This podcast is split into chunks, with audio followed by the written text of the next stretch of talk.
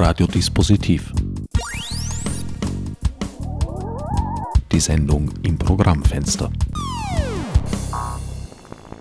Ich möchte Sie ganz, ganz herzlich begrüßen zu unserem Aktionstag des Science Center Netzwerks in 17 Zielen um die Welt mit dem Untertitel mit dem Science Center Netzwerk die Nachhaltigkeitsziele der UNO entdecken.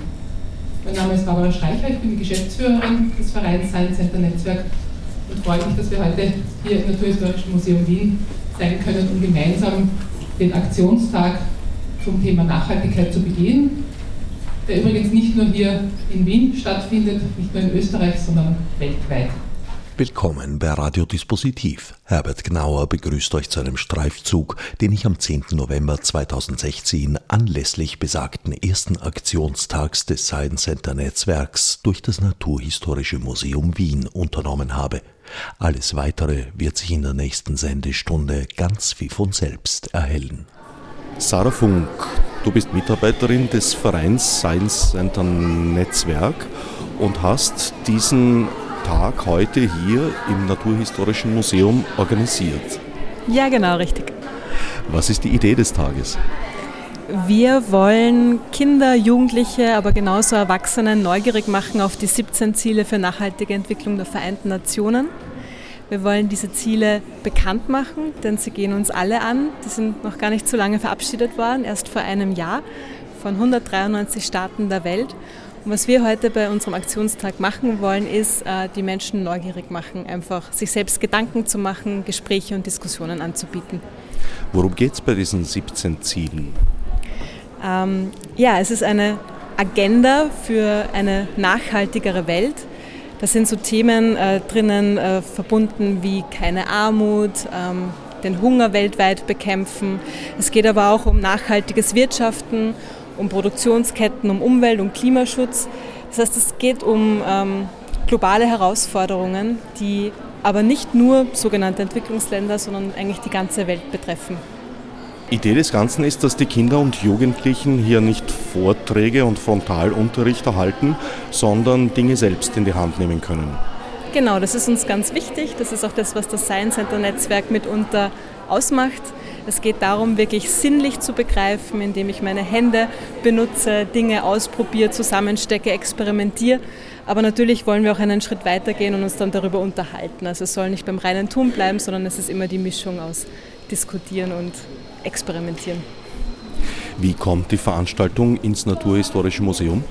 Das Naturhistorische Museum ist ein langjähriger Partner im Science Center Netzwerk, hat wunderschöne Räumlichkeiten und insofern freuen wir uns, dass die Kooperation zustande gekommen ist. Das Naturhistorische Museum ist auch selbst mit einer Station vertreten. Ähm, da geht es darum, was steckt eigentlich im Handy. Ich bin der Michael Obrowski und arbeite in der Österreichischen Forschungsstiftung für internationale Entwicklung beschäftige mich in erster Linie mit Entwicklungsfragen und daher auch mit den nachhaltigen Entwicklungszielen. Ich betreue hier das Ziel Nummer 16, Friede, Gerechtigkeit und starke Institutionen. Dabei geht es vor allem um eine Grundlage der sozialen, wirtschaftlichen und kulturellen Entwicklung, nämlich um ein friedliches Miteinanderleben und um gerechte Situationen. Wie kann man diese doch etwas sperrigen Themen Kindern und Jugendlichen, an die sich dieser Aktionstag ja vor allem richtet, vermitteln? Das ist nicht ganz einfach, aber ich denke, es gibt aktuelle Anknüpfungspunkte. Ich probiere es hier bei meiner Station, indem ich zunächst einmal die Ziele runterbreche und versuche zu erklären, was versteckt sich denn hinter diesen sperrigen Titeln fragt die Kinder auch, na, was versteht ihr darunter, wie würdet ihr dieses Ziel angehen. Versuche dann auch vor allem auf aktuelle Situationen im Nahen Osten einzugehen. Migration ist ein Anknüpfungspunkt, wo man die Kinder auch dort abholen kann, wo sie sind. Ich versuche es bei dem sperrigen Thema, wie Sie vorher gesagt haben, Friede, Gerechtigkeit, eher mit ein paar Grafiken, mit ein paar Liedtexten, aber ich habe nichts zum Angreifen und versuche mit den Kindern das eher auf diskursiver Ebene zu diskutieren. Haben Sie den Eindruck, dass bei den Kindern und Jugendlichen bereits ein Bewusstsein besteht für diese Themen oder muss das erst geschaffen werden? Was ich bis jetzt erlebt habe, gibt es also durchaus ein Bewusstsein, vor allem was Umwelt betrifft und vor allem was Klimawandel betrifft, dürfte ein Bewusstsein da sein, den größeren Kontext herzustellen mit allen anderen sozialen, wirtschaftlichen Verknüpfungen. Das muss erst passieren. Das ist ein guter Anlass und eine gute Gelegenheit, die Kinder damit einmal zu konfrontieren. Mein Name ist Sarah Duit. Ich bin von Open Science, Lebenswissenschaften im Dialog. Und wir sind ein ähm, gemeinnütziger Verein, der im Bereich der Wissenschaftskommunikation tätig ist. Ähm, das heißt Vermittlung zwischen Öffentlichkeit und Wissenschaftlern in verschiedensten Projekten. Und in diesem Fall haben wir ein Projekt zum Thema Allergie. Ähm, wir haben auch ein, ein offenes Besucherlabor, wo molekularbiologisch und chemisch gearbeitet werden kann ohne Vorerfahrung, also für Schulklassen zum Beispiel, für Einzelpersonen. Und das ist das Vienna Open Lab. Ähm, sowohl das Vienna Open Lab als auch wir als äh, Träger Open Science haben hier eine Station. Ähm, unsere Station von Open Science äh, behandelt Allergien in, in der Hinsicht, dass wir eine Umfrage machen zu der gefühlten Beeinträchtigung durch Allergien bei Betroffenen. Also wir haben einen, einen großen Bilderrahmen aufgestellt äh, mit einer Magnetwand, auf der die Leute, die Betroffenen, also die Allergiker, ihre Allergie verorten können. Also sie pipettieren bunte Flüssigkeiten in Röhrchen und platzieren diese Röhrchen auf dem Bilderrahmen äh, entsprechend ihres Alters und wie schlimm sie diese Allergie empfinden in ihrem persönlichen Leben und in ihrem persönlichen Alltag.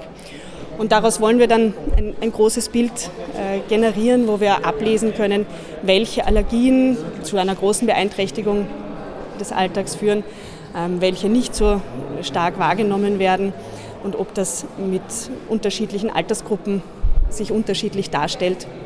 Wir haben diese, diese Station auch schon an drei verschiedenen Orten bis jetzt, also ist jetzt der vierte Ort ausgestellt ähm, und wollen da dann auch mit den verschiedenen Zielgruppen, die diese Veranstaltungen hatten, vergleichen, wie sich dieses Bild verändert mit unterschiedlichen Altersgruppen oder unterschiedlichen Herkunftsländern. Ähm, die Station hat eine zweite Filiale, würde ich mal sagen. Da geht es um DNA. Sequenzieren Sie da tatsächlich die DNA der Kinder und Jugendlichen? Nein, sequenzieren tun wir sie nicht. Das wäre auch ein bisschen zu aufwendig für diesen Rahmen. Aber man kann DNA isolieren. Das heißt, wir haben ähm, Obst und Gemüse ähm, hier mitgebracht und man kann aus diesem Obst und Gemüse die DNA herausholen. Ähm, das ist, schaut dann ganz, ganz lustig aus. Das ist so ein kleiner, schaut aus wie ein kleiner aufgewickelter Faden, äh, der in Flüssigkeit schwimmt. Das kann man sich dann auch mit nach Hause nehmen. Bei manchen Gemüsesorten, zum Beispiel bei Tomaten, schaut das dann rot aus. es schaut, schaut ganz fein aus. Und der Hintergrund hierzu ist, dass manche Allergene in Nahrungsmitteln in so geringen Spuren vorkommen können, wie zum Beispiel Erdnüsse in Schokolade, äh, dass man sie nicht wahrnehmen kann, also nicht schmecken kann, nicht riechen kann, sie aber trotzdem in Spuren vorhanden sind und das für Allergiker ein großes Problem sein kann. Und da ist eben die einzige Nachweismethode, dass man die DNA dieser Allergene ähm, isoliert und untersucht. Man kann gerne auf die, auf die Website www.openscience.or.at schauen und sich dann einen Überblick machen über die Projekte, die wir so durchführen. Es sind immer wieder viele Sachen für Schüler, für Lehrer, aber auch für andere interessierte Privatpersonen. Wir haben auch ganz viel Information auf unserer Website zu Themen der Lebenswissenschaften. Also alles, was Biologie, Molekularbiologie ähm, und den Menschen betrifft, kann man da gut nachlesen. Und ein Besuch im Werner Open Lab zahlt sich auch immer aus. Wir befinden uns hier im Naturhistorischen Museum am Aktionstag des Science Center Networks. Wie seid ihr hierher gekommen? Also mit der Klasse. Also unser Lehrer hat vorgeschlagen, dass wir herkommen. Das war schon, wie, lang, wie lange ist das her? Zwei Wochen her vielleicht. Und ja, dann haben wir halt Elternbriefe bekommen und mussten die halt unterschreiben lassen und ja, jetzt sind wir da. Ihr wart gerade bei der Station, wo es um Allergien geht. Was habt ihr da erfahren? Dass Allergien halt Leute ziemlich stark beeinträchtigen können, aber halt es muss nicht sein. Also es kommt darauf an, was für eine Allergie man hat. Also wenn man zum Beispiel eine Staubmilbenallergie hat, dann kann es ziemlich anstrengend werden, weil zu Hause gibt es auch ziemlich viel, aber halt es muss nicht sein, dass es sehr anstrengend ist. Habt ihr persönlich Erfahrung mit Allergien? Seid ihr selber davon betroffen oder Leute in eurer Umgebung? Also ich bin nicht davon betroffen, aber meine Schwester hat Allergie auf Rosinen und ein paar Ess Lebensmittel. Ihr habt hier erlebt und vorgeführt bekommen, wie DNA isoliert wird. Habt ihr das schon mal gesehen? Nein. Nein. Also ich habe es noch nie gesehen. Zuerst wurden die Bananen püriert und dann hat man sie filtriert und halt mit Wasser gemischt. Und dann hab, durften wir das selber halt dieses Filtrat nehmen mit der Pipette und in so ein kleines Gläschen reingeben. Und dann mussten wir auch ein bisschen Alkohol reingeben. Ja. Und das war's dann? Dann ist unten die DNA rausgepurzelt? Muss, wir mussten ein bisschen schütteln. Und dann ins Licht halten. Dann hat man so kleine Fäden gesehen. Das ist dann, so schaut's aus. War das jetzt die erste Station, die ihr besucht habt heute? Nein, die dritte. Was waren die anderen beiden? Ah, also das war, das war die über die Allergene, dann die, wie man die DNA herausfiltriert und also Geschlechtsgleichstellung. Ja. Und jetzt gehen wir weiter und schauen uns etwas anderes an. Mein Name ist Nina von Geil und ich bin die Kuratorin im Erste Financial Life Park hier in Wien. Und wir beschäftigen uns mit dem Thema menschenwürdige Arbeit und Wirtschaftswachstum. Und das Ganze machen wir am Thema Jeans, indem wir uns anschauen, wie sind die Produktionsbedingungen einer Jeans, wie viel Wasser verbraucht äh, die Produktion einer einzigen Jeans, was verdient eine Näherin, die eine Jeans für uns herstellt?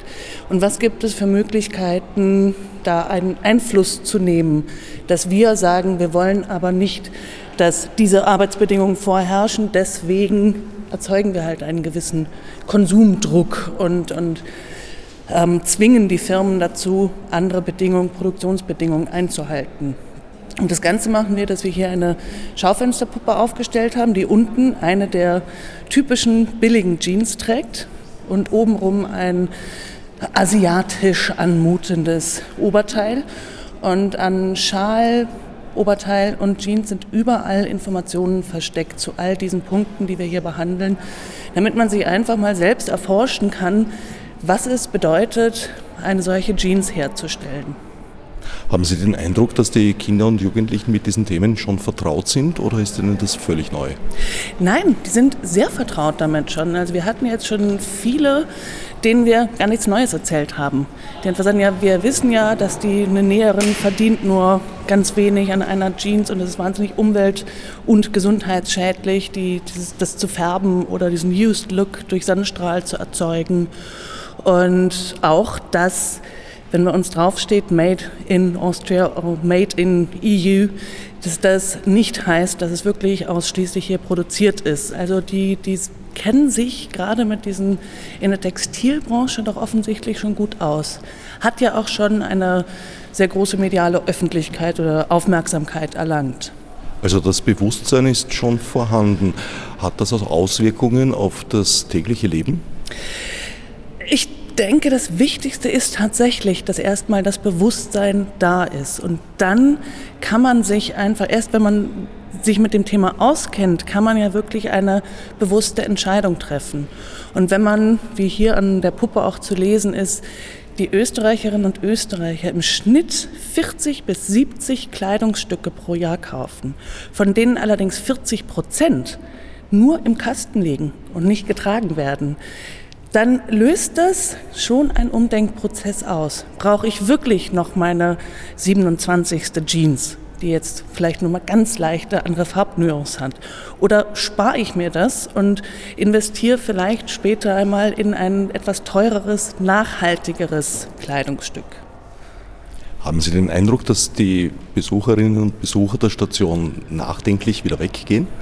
Sie haben auf jeden Fall neue Informationen und es ist gerade, wenn es darum geht, wenn wir schauen, die Arbeitsbedingungen, dass in Bangladesch zum Beispiel 70 bis 90 Stunden pro Woche gearbeitet wird. Und wir stellen es immer gegenüber dem Schnitt in Österreich. Und bei uns sind es halt, glaube ich, 38 Stunden der Durchschnitt.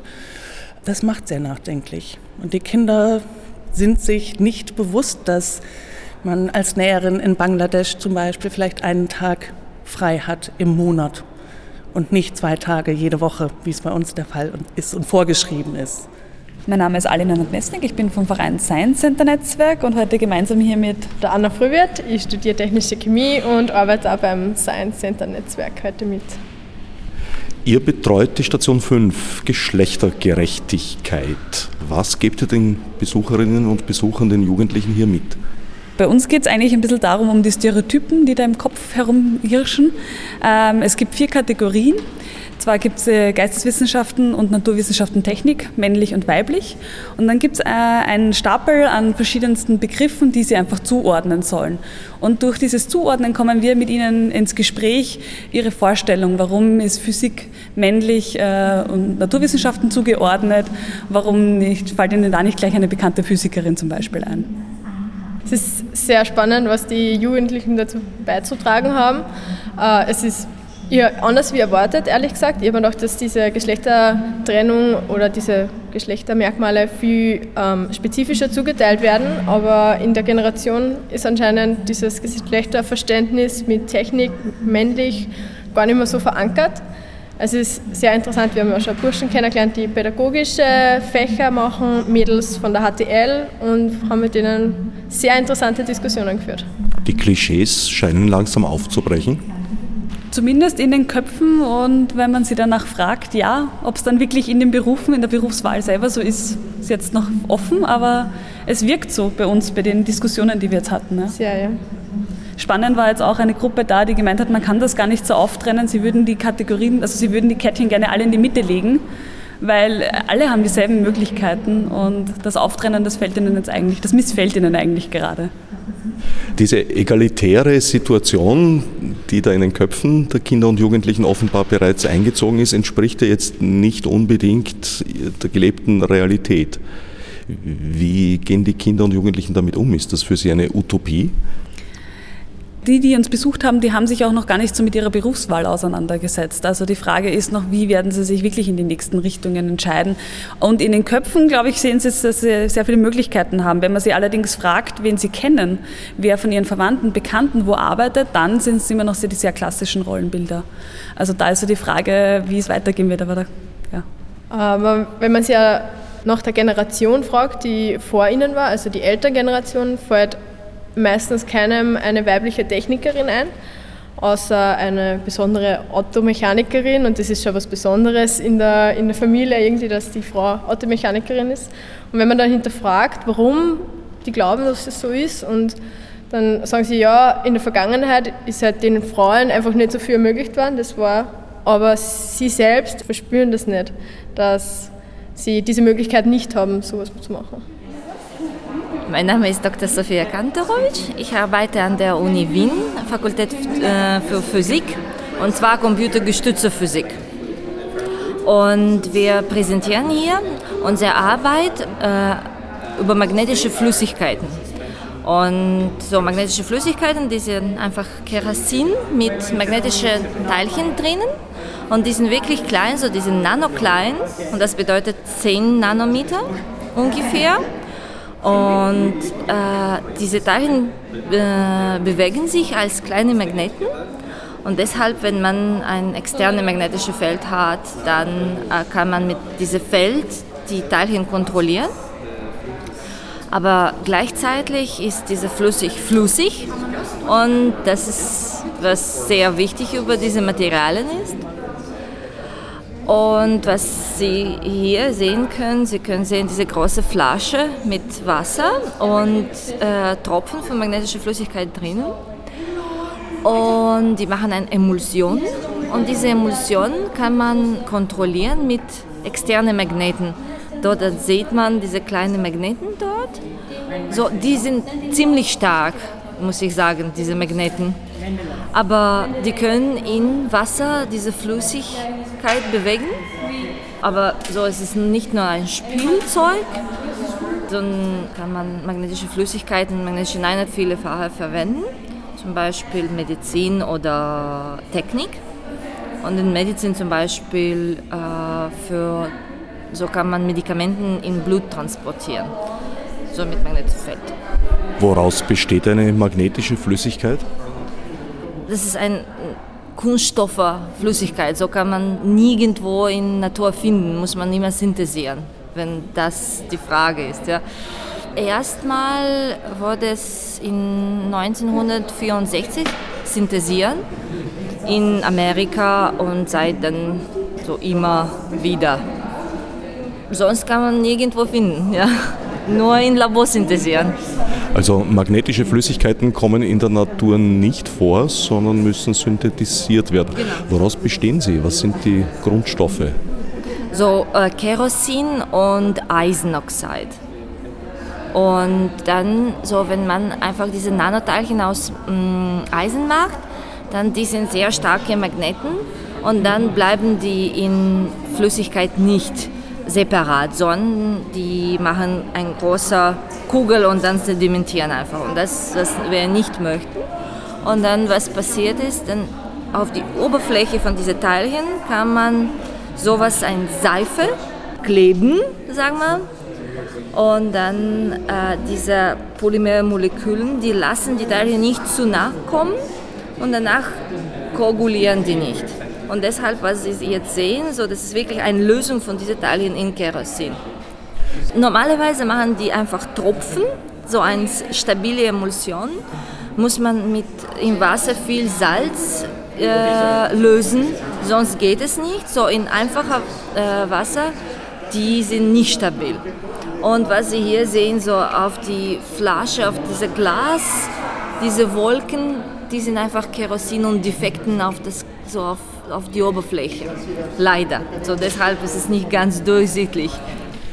Äh, ja, ich bin äh, Renate Quenberger. Ich bin beschäftigt mit äh, Wissenschaftsvermittlung, Wissenschaftskommunikation und in dem Fall habe ich ähm, verschiedene Exhibits designt, wie man am besten mit dem Ferrofluid experimentiert. Dazu gibt es diese Riesenflasche, wo das Ferrofluid der, mit den Magneten zu bewegen ist oder hier äh, das Symbol für Magnetismus aus äh, Neon, das leuchtet.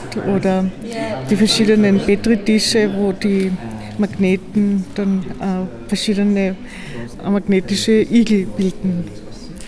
Ihr habt da jetzt gerade magnetische Flüssigkeiten vorgeführt bekommen. Habt ihr sowas schon mal gesehen? Ähm, ja, im Physikunterricht einmal. Ja, also bei Werkstätten in der Schule ein bisschen. Aber sonst eigentlich nicht. Ja. Also war nicht ganz neu für euch? Nein. Nicht Nein. ganz, aber es war trotzdem cool anzuschauen. Also vieles neu, ja. aber wir haben schon einmal gesehen. Wir haben Magnete auf eine Plattform gestellt und mit einer braun-schwarzen Flüssigkeit darauf gestellt in einem kleinen Schälchen und dann mit der Lupe betrachtet und die Magnete stoßen diese Flüssigkeit ab und zeugen so einen Igel. Und mit einem kleinen Plättchen, mit einer Folie, haben wir die Magnetfelder von, den Metallen angeschaut. Das war auch sehr interessant.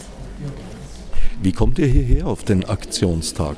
Also unsere Geschichtslehrerin und unsere Biologielehrerin haben sich das ausgedacht und da haben wir diese Aktionen bekommen und dann sind wir halt durchgegangen und haben die Aktion gefunden. Und wie ist euer Eindruck hier? Schon viel Neues erfahren? Ähm, ja, und ja, schon. Sehr cool, lustig, auf jeden Fall. Aber das war hier meine Lieblingsstation. Also meine Station. Lieblingsstation. Ja. Wo wartet denn schon bisher?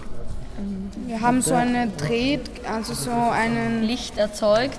Ja, Licht dann erzeugt. Dann musste man bei so einem Rad treten und konnte wissen, was man alles betreiben kann, ob man einen Föhn, einen Kühlschrank und alles betreiben kann. Dann noch Herzpulse, also so Age Man heißt das. Das ist ein Anzug, wo du halt dich fühlst wie ein alter Mann Dann oder Frau.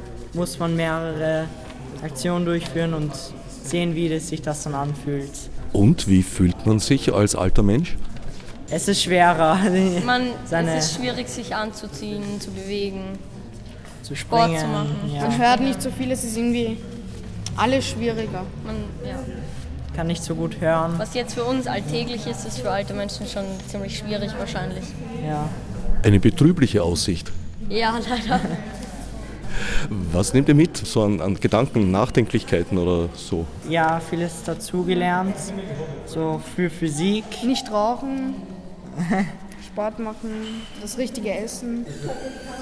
Ja. Also na, lauter vernünftige Dinge. Ja. ja.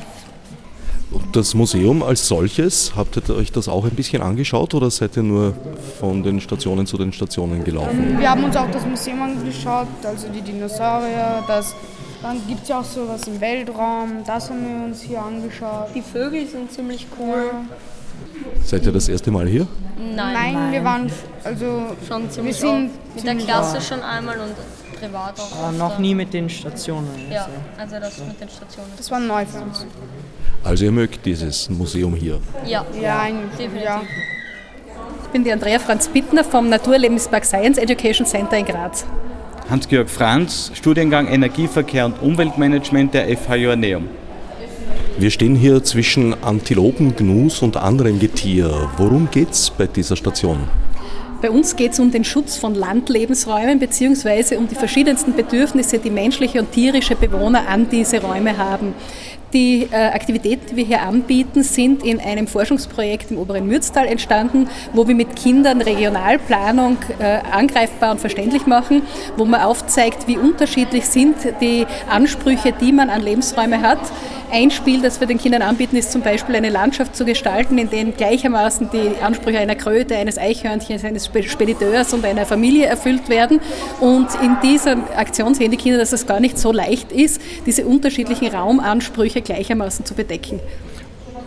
Es wird auch untersucht oder die Kinder können erarbeiten, was sind ihre eigenen Mobilitätsbedürfnisse, wo, wo will ich hin, wo muss ich hin? Und wie oft muss ich hin, weil wir dann wissen, ob die Region auch dafür geeignet ist, ihre Bedürfnisse zu erfüllen.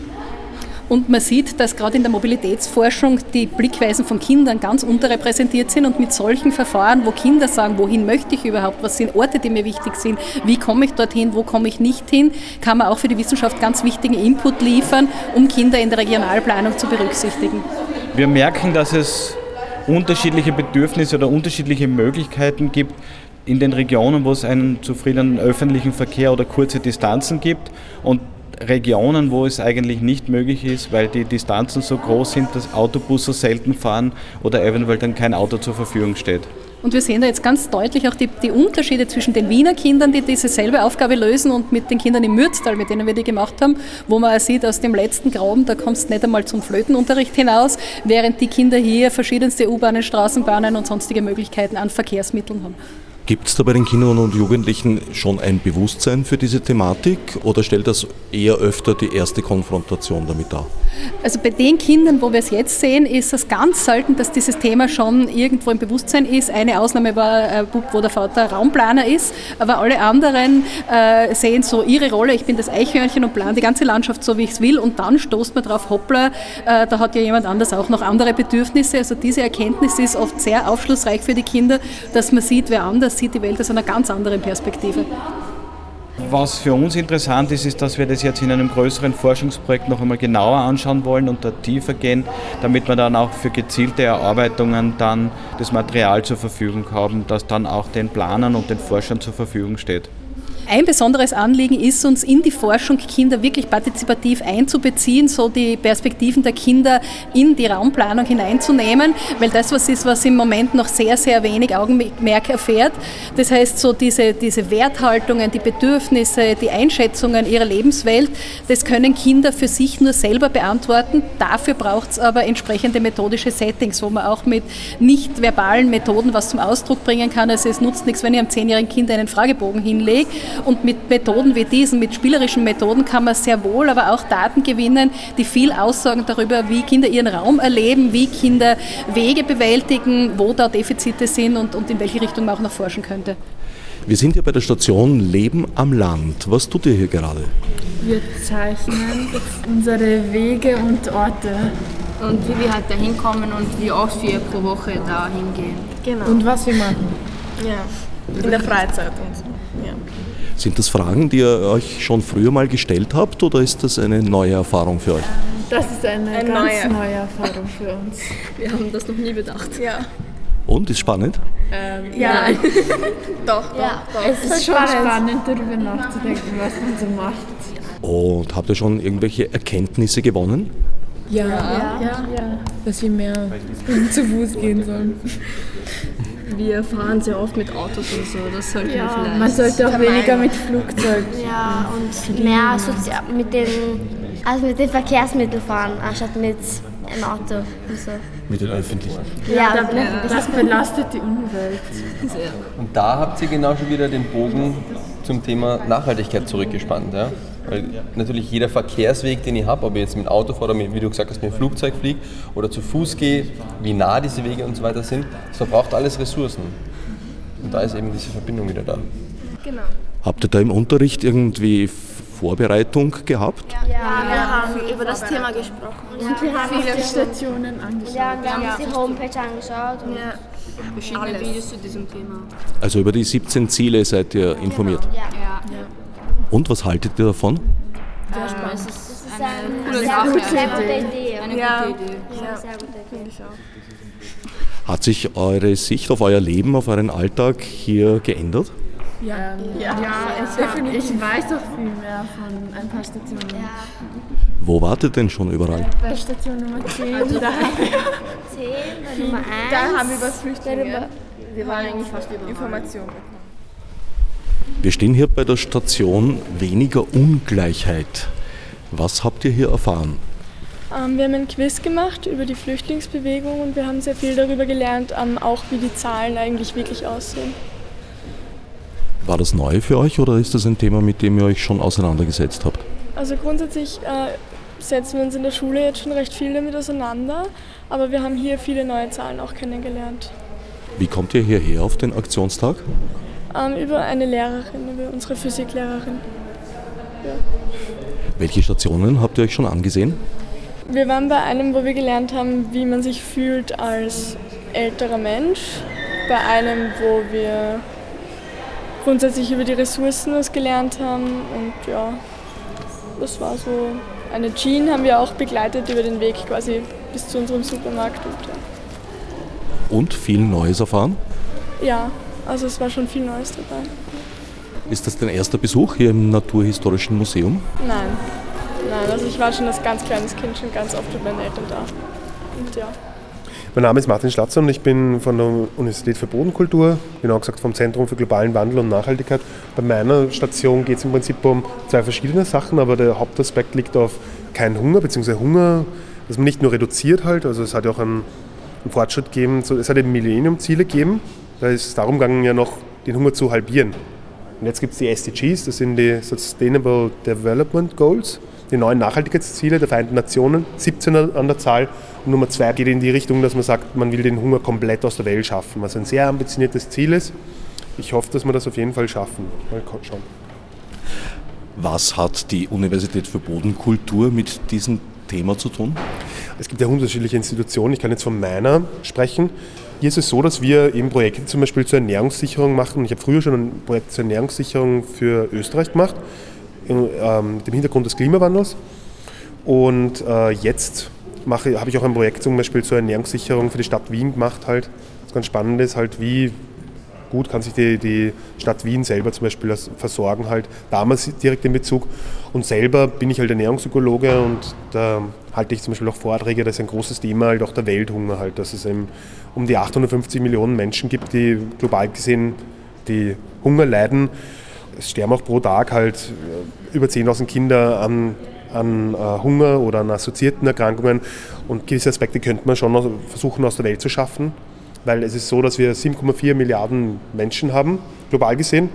Und wie gesagt, halt 58 Millionen Menschen hungern. Aber laut FAO, Landwirtschafts- und Ernährungsorganisation der Vereinten Nationen, produzieren wir so viel, dass wir locker 10 bis 12 Milliarden Menschen ernähren könnten. Also es ist eben kein Produktionsproblem, sondern ein Leistbarkeitsproblem auf jeden Fall. Also dass man sich das eben nicht äh, leisten kann. Ein Verteilungsproblem. Ein Verteilungsproblem, klarerweise, ja. Muss man wirklich so sagen, weil oft in, gibt es gewisse Nationen, gewisse Länder in Afrika, die genug produzieren würden, theoretisch von der Kilokalorien her, müssen aber dann äh, Lebensmittel exportieren und es sind eben gerade oft Länder, die halt wirklich sehr rohstoffreich sind, halt, also Diamanten, Gold, ähm, Erdöl, das kommt gerade oft aus Afrika und die Sache ist die, dass, die, dass zu einem ganz geringen Weltmarktpreis natürlich halt ähm, verhökert wird oder exportiert wird und auf der anderen Seite wird Entwicklungshilfe quasi geleistet halt und das ist ein bisschen zynisch halt meiner Meinung nach halt, weil bekommen sie eigentlich einen Bruchteil von dem zurück, was eigentlich ihre, ihre Produkte, ihre Ressourcen wert sind halt. Also da kann man schon irgendwo von Ausbeutung sprechen, meiner Meinung nach. Geht es nicht um ein paar Entwicklungsprojekte, sondern wirklich um vielleicht auch ein, ein, irgendwo einen Wandel, einen Systemwandel halt oder ein Umdenken prinzipiell halt in Bezug auf das Verhältnis zwischen dem Norden und dem globalen Süden, möchte ich mal sagen. Ja, Johann Stockinger von der Österreichischen Computergesellschaft. Wir sind an und für sich bekannt in Österreich, gibt es seit über 40 Jahren.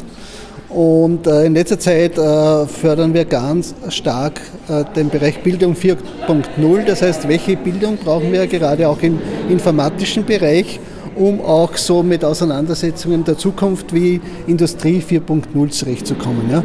Auch unter Berücksichtigung der gesellschaftlichen Auswirkungen und so weiter. Und wir haben da einige Sachen mitgebracht, die so ein bisschen das auch für Schüler verständlich machen sollen. Das beginnt von automatischer Produktion, ein bisschen rein in 3D-Druckdesign und dann Hausautomatisierung, Erfassung von Umweltdaten, Raspberry Pi, der Minicomputer, mit dem man schon sehr viel machen kann. Und ja, und in diesem Umkreis wollen wir das Thema hier auch ein bisschen behandeln.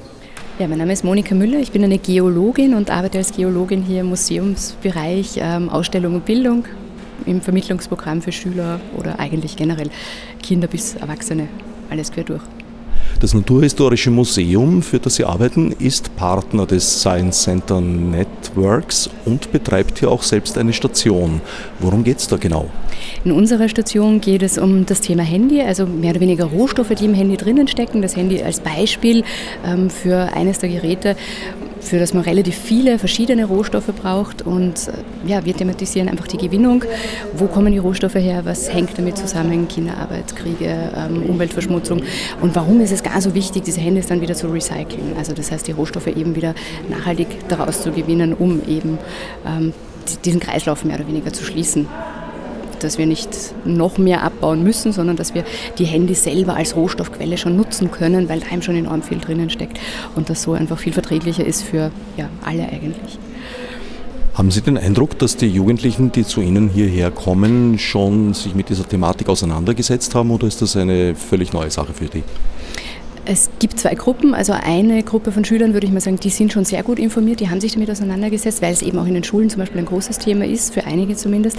Und dann gibt es manche, die ja, haben noch nie darüber nachgedacht. Das sind meistens dann auch welche, die dann vielleicht 15 Handys zu Hause liegen haben und erst im Zuge dieses Workshops dann darauf kommen, wie viel da eigentlich drinnen steckt. Also dieses Bewusstsein eben schaffen, ähm, wie viel benötigt wird und wie viel jeder selber zu Hause hat und oft ungenutzt herumliegen hat eigentlich.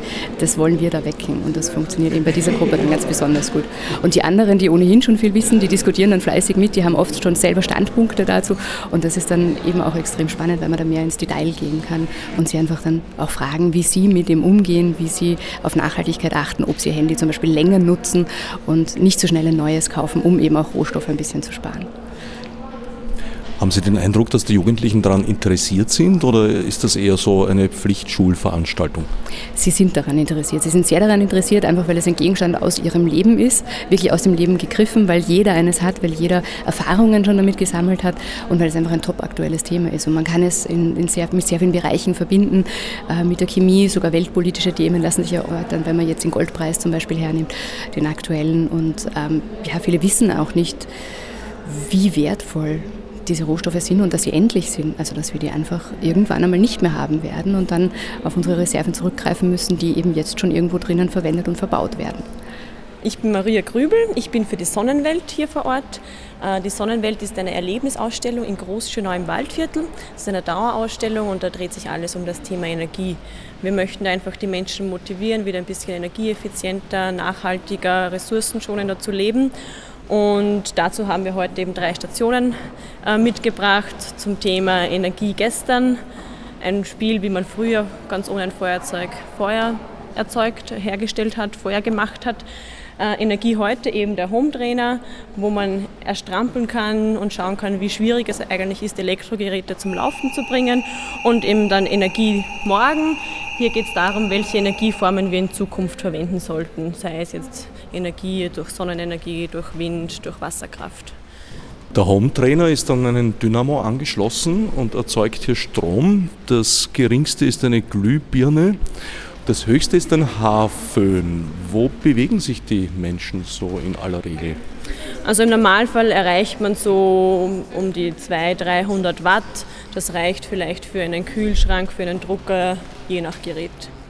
Ja, das ist ja eh schon ganz schön. Ja, das ist natürlich nicht ganz schön beachtlich. Ja? Wenn man das dann noch einige Minuten vielleicht auch betreiben sollte und nicht nur in Spitzenleistungen erreichen sollte, ist das natürlich ganz schön anstrengend. Wie ist das Interesse der Jugendlichen, wenn sie zu euch kommen?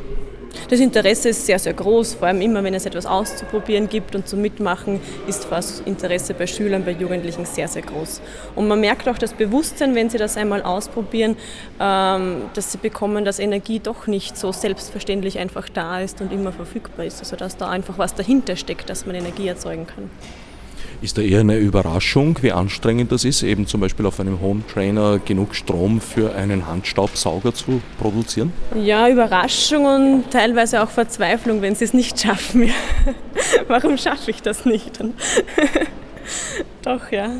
Also so ein bisschen das Erlebnis, wie lange Sie strampeln müssen, um WhatsApp in Betrieb nehmen zu können? Ja, das Handy ist leider nicht in der Liste enthalten und das verbraucht ja doch nicht so viel Strom. Aber wenn Sie dann sehen, dass mit dem Kühlschrank, das beeindruckt schon, dass der sehr schwer zu erreichen ist. Also den Eindruck, dass die Jugendlichen, die zu euch kommen, mit dieser Thematik sich schon mal befasst haben? Gibt es da schon Wissen drüber oder ist das neu für Sie? Ist ganz unterschiedlich. Also ich hatte eine Schulklasse, die sind extra wegen diesem Thema äh, Nachhaltigkeit heute hierher gekommen. Sie haben gesagt, das passt gut hinein. Die haben sich auch damit schon beschäftigt gehabt. Andere Jugendliche, für die war das vielleicht eher neu. Also das ist ganz unterschiedlich, je nachdem, wie es in der Schule schon aufbereitet wurde. Ist das eure erste Zusammenarbeit mit dem Science Center Netzwerk? Mm, nein, wir nehmen regelmäßig an den Treffen äh, teil und hatten auch schon die eine oder andere Aktivität miteinander gemacht. Aber allgemein sind wir eher neu beim Science Center, weil die Sonnenwelt gibt es auch erst seit drei Jahren und wir sind beim Science Center vielleicht seit eineinhalb, zwei Jahren. Wir sind heute da nur mit einem Mini-Programm vor Ort. Wer mehr sehen möchte, ist am besten dran, wenn er in die Sonnenwelt nach Großschönau kommt. Das ist wirklich eine tolle Erlebnisausstellung für Jung und Alt und kann ich nur empfehlen. Wo und wie kann man sich darüber informieren? Über die Sonnenwelt am besten auf unserer Homepage auf www.sonnenwelt.at. Ja, mein Name ist Thomas Vostal, ich bin Meteorologe und zwar selbstständiger Meteorologe. Wir sind das Ziel 13, wo es darum geht, die Maßnahmen zum Klimaschutz. Und weil das ein extrem komplexes Thema ist, haben wir gesagt, wir nehmen einen Aspekt raus, den irgendwie der ganz alltäglich ist, der aber trotzdem große Klimarelevanz hat und das sind die Wolken. Und hier geht es um die Wolken. Ich sehe hier eine Wanne, in der offenbar die Wolkenbildung simuliert wird. Jein, der Meteorologe sagt gerne mal Jein drauf, als, als klare Antwort. Das ist so ein Luftbefeuchter, da entstehen ganz feine Tropfen und das sind so ganz zarte Wolken. Und ich verwende das dazu, um zu zeigen, wie geringe Luftbewegungen schon die Wolkentropfen in der Höhe halten.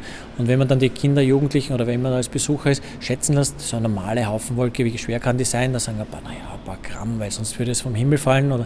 Und dann sagt man, da sind 250.000 Liter Wasser drinnen.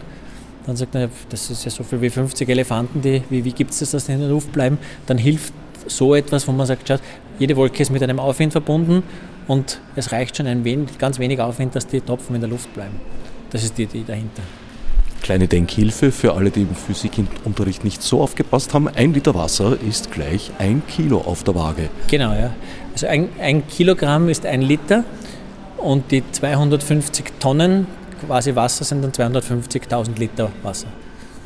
Hast du den Eindruck, dass die Jugendlichen sich mit dieser Thematik schon auseinandergesetzt haben, wenn sie zu dir kommen? Also das Thema Klima ist, ist sehr präsent. Meteorologie oder Wolken, das, das, ist ganz unterschiedlich. Ein paar haben irgendwie so ein bisschen Erfahrung mit, mit Segeln oder haben irgendwie einen Zugang zu, was ist für mich schön, was ist für mich schlecht. Aber meine Idee bei dem Ganzen ist ja, gerade diese Klimaproblematik ist ja sehr negativ behaftet im Sinne von, oh, in eurer Zukunft wird alles ganz schlecht und die Stürme und das Eis und alles. Und, und ich habe eher die Idee, denke ich mal, die, die Faszination zu vermitteln. Denke mal, wenn man zeigt, was, wie, wie, wie irre dieses System eigentlich funktioniert, Wetter, man weiß, eigentlich noch gar nicht, wie entsteht wirklich die Wolke zu Beginn, wie wird der Blitz ausgelöst, da gibt es zwar einige Theorien, aber wirklich weiß man es nicht. Und ich denke, wenn man die, die Faszination an der Materie irgendwie bekommt, was da alles dahinter steckt, vielleicht gibt man den Kindern oder den Jugendlichen ein bisschen ein Werkzeug mit, dass sie in Zukunft sagen, cool, damit beschäftige ich mich näher. Vielleicht kommen einige in den Beruf und finden Lösungen für Dinge, wo wir jetzt noch sagen, das wird ein großes Problem werden. Ich habe sehr oft den Eindruck, wenn es um Klima und Klimawandel geht, dass viele Menschen denken, das Klima war jetzt Jahrtausende eigentlich so in einer Balance und in Ruhezustand und jetzt plötzlich bricht alles auseinander. Trifft das zu? Na, Klima ist ja, Klima ist ja Veränderung. Also Klima hat immer sich schon bewegt, verändert und geschwankt. Und Klima ist ja nur ein, ein man definiert das jetzt zum Beispiel über 30 Jahre Mittelwert von, von Wetterwerten. Das hat sich immer geändert, nur die Änderungen in den letzten 100 Jahren, also seit der Industrialisierungsbeginn und so, sind dramatischer und stärker als sonst vorher. Und das ist auch eine Frage, die von einigen Jugendlichen gekommen ist, ja, Klimaschutz und soll man das Klima schützen? Ich denke mir ja, natürlich macht das alles Sinn, diese Klimaschutzmaßnahmen im Sinne, wir, sollen unser, wir wollen unser Klima halten, aber es gibt einen ganz normalen Zugang, ist auch warum möchte ich meine Umwelt ver verpesten? Also diese Schutzmechanismen, äh, ich halte meine Luft sauber, sollte an und für sich selbstverständlich sein. Niemand muss mir nachweisen, dass ich krank werde, wenn ich nicht Staubsauge zu Hause. Ich mache es einfach, weil ich mich wohler fühle. Deswegen glaube ich, kann man auch seine Umwelt sauber halten, ohne mit irgendwelchen Horrorszenarien zu drohen. Ja, wenn ich mich vorstellen darf, ich bin der Andreas Haas, äh, Technisches Museum Wien. Ich arbeite oder in dem Bereich äh, Wissensvermittlung und wir sind jetzt hier im Naturhistorischen Museum NHM und äh, zum Thema Nachhaltigkeit und wir haben unseren Ageman mitgebracht. Uh, um ihn vielleicht auch ganz kurz vorzustellen, uh, bei unserem Ageman geht es dahin, oder er erfüllt diese Funktion oder er erfüllt diese Aufgabe, dass Menschen, die, wenn sie in, zum Beispiel in uh, Altersheimen arbeiten oder in Seniorenheimen oder mit älteren Menschen beruflich auch zu tun haben oder auch Jugendliche, die wir heute hatten, um besseres Verständnis für ihre vielleicht Groß- oder Urgroßeltern zu bekommen. Das ist ein Anzug, ähm, der aus mehreren Teilen besteht. Das heißt, es werden die Gelenke mittels Bändern ähm, festgesurrt, damit die Bewegungsfreiheit ein bisschen eingeschränkt wird, bei den Knien und auch bei den Armen.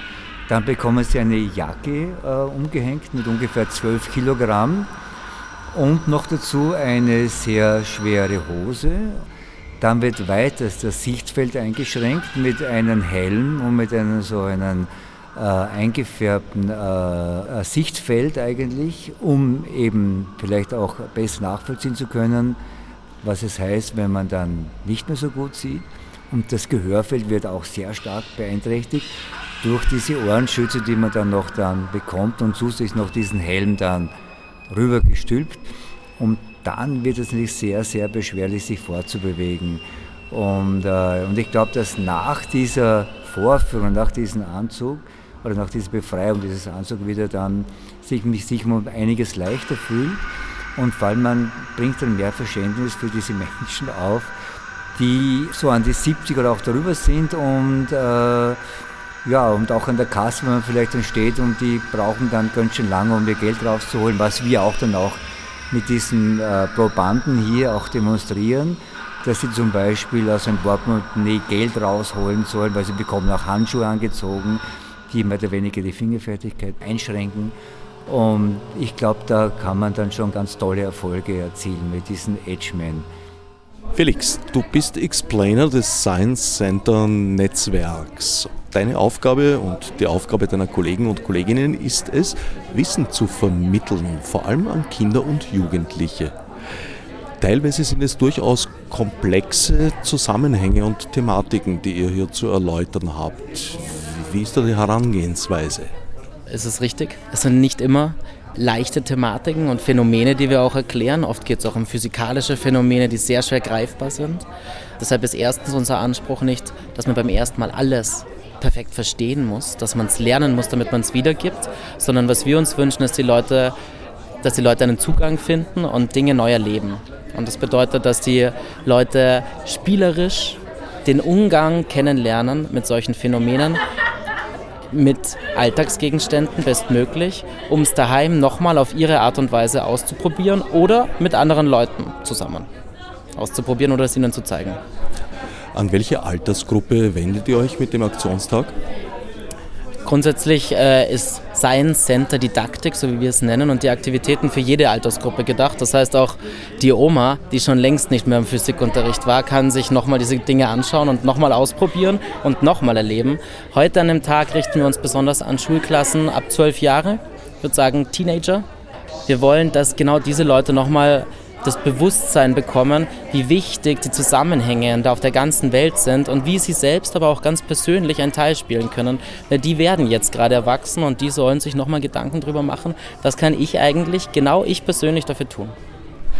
Insgesamt gibt es 20 Stationen, die hier im Naturhistorischen Museum über alle Stockwerke verteilt sind. Du betreust selber auch eine Station. Worum geht es bei der? Ich habe äh, die besondere Aufgabe und Ehre, die Station 1 zu betreuen. Und zwar ist das Goal Number One von den Sustainable Development Goals keine Armut. Das bedeutet, äh, dass man tatsächlich versuchen will, bis 2030 die absolute Armut zu überwinden. Das bedeutet, dass global gesehen auf der Welt kein Mensch mehr unter 2 Dollar pro Tag leben muss, sondern darüber. Da ist noch viel zu tun. Es gibt schon Verbesserungen, aber es kann auch noch viel getan werden. Gleichzeitig gibt es natürlich Länder wie Österreich, die grundsätzlich sehr reich sind. Und das ist auch die Aufgabe der Station heute in diesem Raum. Und zwar wollen wir den Jugendlichen, die hier aus dem relativ sicheren Umfeld Wien kommen, die noch in ihrem Elternhaus sind, wir wollen ihnen einfach zeigen, welche verschiedenen Aspekte von Armut gibt es, auch in Österreich. Und äh, was können Sie persönlich tun, um gegen diese Armut anzukämpfen? Und die Armut bedeutet in dem Fall nicht nur materielle Armut, die sprechen wir sehr stark an auch, ähm, aber auch soziale Armut. Der Mangel an Zugang zu bestimmten Ressourcen. Was bedeutet es, wenn ich von relativ armen Eltern geboren wurde, für mich in meinem Werdegang? Solche Sachen sprechen wir auch an. Also ich heiße Nadine und ich bin heute hier am Naturhistorischen Museum für Generation Earth. Das ist die Jugendgruppe für WWF. Und wir sind hier, um ähm, alle Leute, die hier sind, darauf aufmerksam zu machen, dass sie selber aktiv werden können und bitten sie an unsere Ideenwand zu schreiben, ähm, wie sie so für die Ziele der UN aktiv werden können. Eigentlich sind wir hier für Ziel 17, also für Partnerschaft zur Erreichung der Ziele. Das heißt, es kann jeder persönlich etwas dafür tun, aber natürlich ähm, muss auch die Regierung ihren Teil tun. Und deswegen machen wir auch ein, ein Video, in dem wir die Regierung auffordern, eben ihren Teil auch zu leisten. Was ist dein Eindruck vom heutigen Aktionstag? Ein Erfolg? Sind die Jugendlichen interessiert? Also ich würde schon sagen, es ist ein Erfolg. Es sind wirklich ähm, so viele Ideen ähm, gekommen von, von jungen Leuten, wie sie die Welt ein Stückchen besser machen können. Und das ist wirklich ähm, ein großer Erfolg, dass es was zählt, wenn die Leute selber sagen, sie sind jetzt aktiv. Vor mir steht jetzt Barbara Streicher, Geschäftsführerin des Vereins Science Center Netzwerk und damit Organisatorin des heutigen Aktionstages. Wie bist du zufrieden mit dem bisherigen Verlauf? Es ist ein sehr spannender Aktionstag. Wir haben wirklich Stationen zu allen Sustainable Development Goals, zu den Nachhaltigkeitszielen zusammengetragen, die jede für sich genommen spannend sind und wo man eintauchen kann in jedes dieser ganz, ganz wichtigen globalen Themen. Der Verein Science Center Netzwerk ist international vernetzt. Ja, der Verein arbeitet in Österreich weit. Wir haben ein Netzwerk aus 160 Partnern, die in ganz Österreich arbeiten, Wissenschaft und Technik begreifbar zu machen. Aber natürlich sind wir international vernetzt und gerade heute, heute ist der erste internationale Tag der Science Center und Science Museen, der in Zusammenarbeit mit der UNESCO stattfindet. Das heißt, so ein Event wie heute hier im Naturhistorischen Museum finden weltweit gerade 300 Events in 55 Ländern in 20 Zeitzonen statt. Und, soweit ich mitbekommen habe, gibt es da sogar Verbindungen direkter Art, nämlich Streams. Ja, genau. Wir hatten die Gelegenheit, zu einer ähm, internationalen Konferenz, die in Paris gemeinsam mit der UNESCO stattfindet, zugeschaltet zu werden, eben als einer von vier Einschaltungen aus diesen 300 Events. Da sind wir sehr stolz darauf, dass wir da mit unserem österreichischen Event vertreten sein konnten. Ihr seid hier angetreten, die 17 Ziele, die die UNO definiert hat, um die Welt besser zu machen, zu retten, jugendliche Menschen weiterzugeben. Ja, genau. Kinder und Jugendliche sind die Generation, die wirklich darunter leiden wird, wenn wir diese Ziele nicht erreichen. Die Ziele sind auf 2030 ausgerichtet. Das ist schon sehr, sehr bald. Das heißt, Wir müssen schauen, nicht nur, was können die einzelnen Staaten, die die SDGs ratifiziert haben, beitragen, sondern was kann auch jede Einzelperson beitragen. Und daher ist es wichtig, sich damit auseinanderzusetzen, zu verstehen, was sind die Ziele, was sind die Möglichkeiten für jeden Einzelnen und jede Einzelne, da mitzuhelfen, diese Ziele zu erreichen. Margit Fischer, Sie sind Vorsitzende des Vereins Science Center Netzwerk. Somit Veranstalterin des heutigen ersten Aktionstages, der sich in den ehrwürdigen Räumlichkeiten des Naturhistorischen Museums eben seinem Ende zuneigt. Ich glaube, das war ein sehr gelungener Tag. Ich persönlich habe den als sehr positiv empfunden. Die Mischung von einem großen naturwissenschaftlichen Museum mit interaktiven Stationen, wo man als Besucher abwechselt zwischen dem passiven Lesen und Schauen und dann etwas tun und fragen und sich mit Wissenschaftlern in die Tiefe über eine Materie zu unterhalten. Konkret war das Ziel heute, die 17 formulierten Ziele der UNO an Jugendliche und Kinder zu vermitteln. Haben Sie den Eindruck, dass es gelungen ist? Also ich habe den Eindruck, dass unsere Besucherinnen und Besucher das Angebot sehr positiv angenommen haben.